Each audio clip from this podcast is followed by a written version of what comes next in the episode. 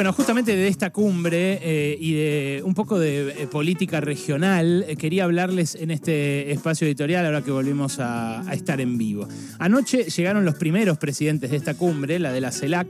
que va a tener lugar estos próximos dos días aquí en Buenos Aires. Llegó Miguel Díaz Canel, que es el presidente cubano, llegó Luis Ignacio Lula da Silva, que obviamente reviste un carácter especial su visita, porque es la primera salida que hace de Brasil después de asumir el gobierno después de unas elecciones muy peleadas y después de un intento de golpe de Estado que le hicieron eh, apenas asumió en los primeros días de este enero, que no tuvo muchas más noticias que esa. Van a seguir llegando los presidentes porque también viene Gustavo Petro, el presidente de Colombia, eh, una novedad eh, a nivel regional, sin lugar a dudas, acaso la novedad más importante que se produjo el año pasado en Latinoamérica, la asunción, el triunfo y después la asunción de Gustavo Petro, primer presidente de izquierda en una Colombia convulsionada por la lucha armada, por los paramilitares, por la intervención estadounidense eh, en estas últimas décadas. Llega también Gabriel Boric, el presidente de Chile, eh, otro que eh, cambió los vientos en su país después de Sebastián Piñera,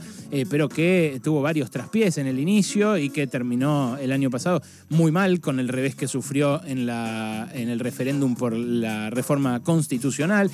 viene Guillermo Lazo, presidente de Ecuador, de derecha, un hombre que era banquero, que le ganó al correísmo. viene Xiomara Castro de Honduras, viene Luis Lacalle eh, de Uruguay, Luis Lacalle también, si quieren, del otro lado del espectro ideológico, a diferencia de Xiomara Castro de Honduras, que es, eh, bueno, eh, muy cercana a otros líderes latinoamericanos como Cristina Fernández de Kirchner, que la saludó mucho en su momento. Viene el presidente de Bolivia, Luis Arce, viene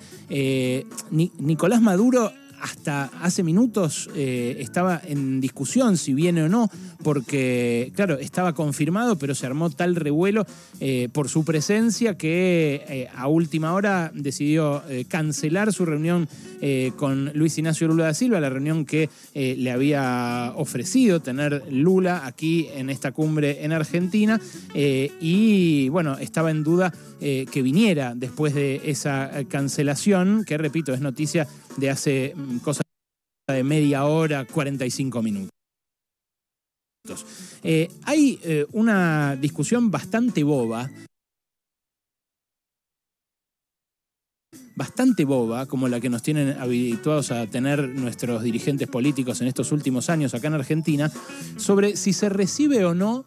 a dictadores en una cumbre como esta. Patricia Bullrich, por ejemplo, pidió eh, que a Maduro lo meta preso la DEA. Apenas llegue a la Argentina, lo meta preso, sí, la DEA, los de antinarcóticos. Bueno, dice que tiene vínculos con un cártel de drogas a través de unos sobrinos que una vez tuvieron una causa, es cualquier cosa. Pero además lo loco es que queda en falsa escuadra la propia Patricia Bullrich con Estados Unidos, porque el propio Estados Unidos volvió el año pasado a hacer negocios con Maduro cuando se disparó el petróleo por la guerra en Ucrania le levantó las sanciones económicas, mandó un enviado a Caracas, empezó a ignorar a Guaidó, a Leopoldo López, a todos los referentes opositores a los que les había dado aire, incluso reconocido como presidentes eh, durante los años de la mayor presión y el mayor bloqueo contra, contra el chavismo. Eh, y, la verdad que no hay nadie en, el, en, el, resto de la región que esté diciendo que lo tienen que meter preso a Maduro, menos por narcotraficante. Y con esto no estoy defendiendo a Maduro frente a la oposición, ni a Maduro frente a las propias elecciones, eh, que en su caso, por ejemplo, de manera para mí muy cuestionable, suspendió cuando la, Asamblea Legislativa eh, se le puso en contra. O sea, Maduro es un tipo que para mí eh, malversó las reglas constitucionales de su país y que por eso le tiene que dar explicaciones a su país y que también tiene eh, que dar explicaciones respecto de las violaciones a derechos humanos en las detenciones de opositores en su país. Eh, pero la diplomacia no se hace con pataletas. Se hace sopesando intereses, sobre todo tratando de que los habitantes, las habitantes de cada país vivan lo mejor posible. Y entonces ahí es donde eh, aparece la soncera esta de no se reciben dictadores. Ayer Macri, Mauricio Macri, sacó una carta que tituló en Facebook, ¿no? Sacó un, comunicado que se tituló Vergüenza y Esperanza. Él dijo sentir vergüenza porque, según él, el país, nuestro país, abraza dictadores. Al recibir a Maduro y a Miguel Díaz Canel, el presidente de Cuba. Eh, dice que tiene esperanza porque ya estamos en un capítulo, esto es textual, eh, te leo textual de la carta, ya estamos en el capítulo final de esta era horrible y pronto empezará un largo tiempo de progreso económico y libertad, dice Macri. Ahora, lo de recibir y abrazarse con dictadores, en su caso no resiste francamente el menor análisis. El propio Macri,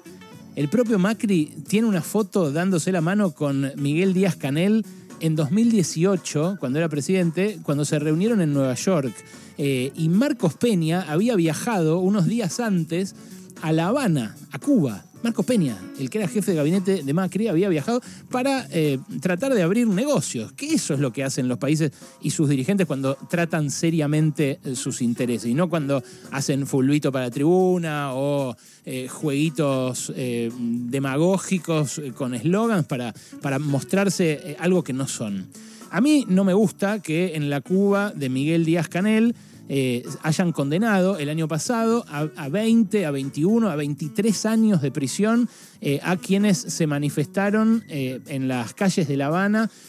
por la detención a su vez de un bloguero y de un activista de la comunidad LGTBIQ. Yo no solo lo, lo, condené acá, me parece horrible, siendo la revolución cubana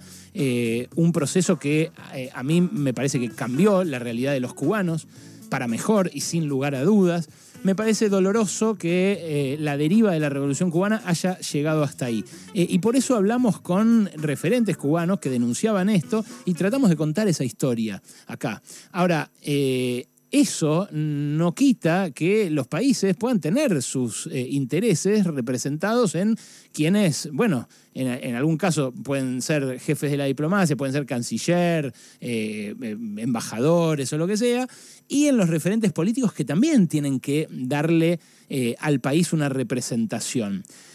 a Macri, que ahora le parece mal que haya foto con Díaz Canel, pero que se sacó una foto con Díaz Canel en 2018, eh, tampoco le eh, pareció mal recibir a Xi Jinping, al premier chino, a quien sus opositores también denuncian como un dictador. Y acaba de elogiar Macri eh, y, de pasar un mes y medio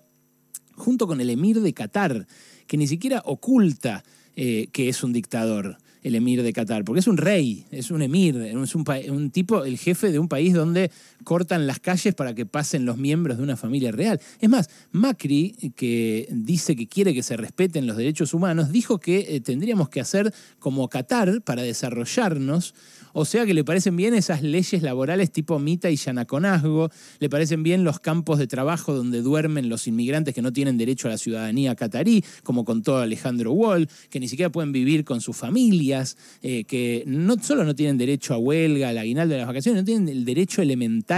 eh, a, lo, a lo más cívico, que es votar, que es participar de la vida democrática del país. Así que me parece que esta discusión es una discusión boba. Eh, pero hay otra discusión más importante que está detrás de esta cumbre y que lamentablemente nadie está dando, porque uno lo ve a Sergio Massa hablar de esta cumbre y lo que ve es un signo pesos, un intento de eh, que Brasil eh, cierre finalmente el canje de monedas, que Brasil establezca alguna forma de asistencia a nuestras reservas. pero la verdad, la discusión que vale la pena tener en cumbres como esta o en eh, ámbitos como este, es una discusión que tiene que ver con los recursos de nuestra región. Una región que fue saqueada eh, muchas veces. Yo vengo de, estar unos días en México y ahí, vaya si hay testimonio del saqueo eh, al que nos sometió Europa durante siglos y siglos. Acá también en Argentina lo hay. pero el jueves pasado eh, una generala estadounidense llamada Laura Richardson, la jefa del Comando Sur, eh, habló eh, en un evento del Atlantic Council, habló sobre los recursos de nuestra región. Tenía el audio, pero acaba de colapsar no sé qué sistema de acá de, de la radio, así que el audio se los voy a compartir más tarde. Pero lo que dice Laura Richardson, repito, la jefa del Comando Sur estadounidense, yo volví de vacaciones, escuché ese audio y no podía creer el desembozo con el que lo dice. Lo que dice es, el 60% del litio del mundo está acá en el Triángulo del Litio, Argentina, Bolivia y Chile. Eh, Argentina y Bolivia tienen las reservas de petróleo más grandes. Acaban de descubrir light sweet crude, petróleo dulce ligero en Guyana. Eh, tienen los recursos de Venezuela, dice Laura Richardson. Tienen el oro y el cobre de Venezuela, que no hay que olvidarlo.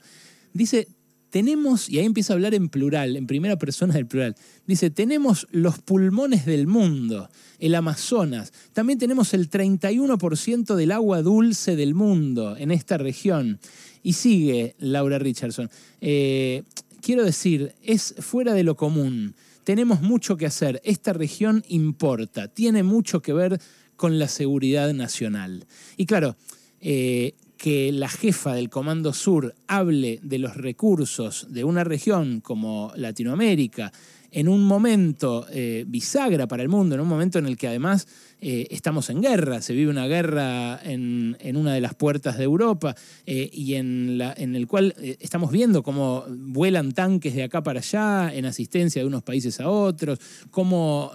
va el jefe de Estado de Ucrania a Davos a pedirle a los magnates que manden más armas todavía allá. En ese contexto me parece que tiene mucho sentido una reunión como la que tienen acá los mandatarios. Tiene mucho sentido si se ponen a pensar cómo hacer para que no nos saqueen de vuelta, no si eh, piensan negocios para aceitar ese saqueo. A veces, de a ratos, cuando uno ve en torno a qué intereses se mueven partes del gobierno y partes del empresariado, bueno, quizás se mueven más cerca de Laura Richardson eh, que de los intereses de nuestras poblaciones. Ahora, lo seguro es que de esto tenemos que hablar. No tenemos que hablar de la boludez de si uno se saca una foto con uno, con el otro, de eh, que si los derechos humanos eh, son válidos para un lado de la grieta o para el otro, porque los derechos humanos justamente son eso, son eh, un valor inalienable, son eh, algo de lo cual puede hablar solamente aquel que reconoce las violaciones eh, de los derechos humanos que ocurren en lugares donde le son simpáticas y lugares donde le son antipáticos los gobiernos. Eso no es algo que tenga nuestra dirigencia política agrietada. Esa misma dirigencia política es la que tiene que defender nuestra región del saqueo que de a ratos, como en ese discurso de la generala, aparece muy nítidamente.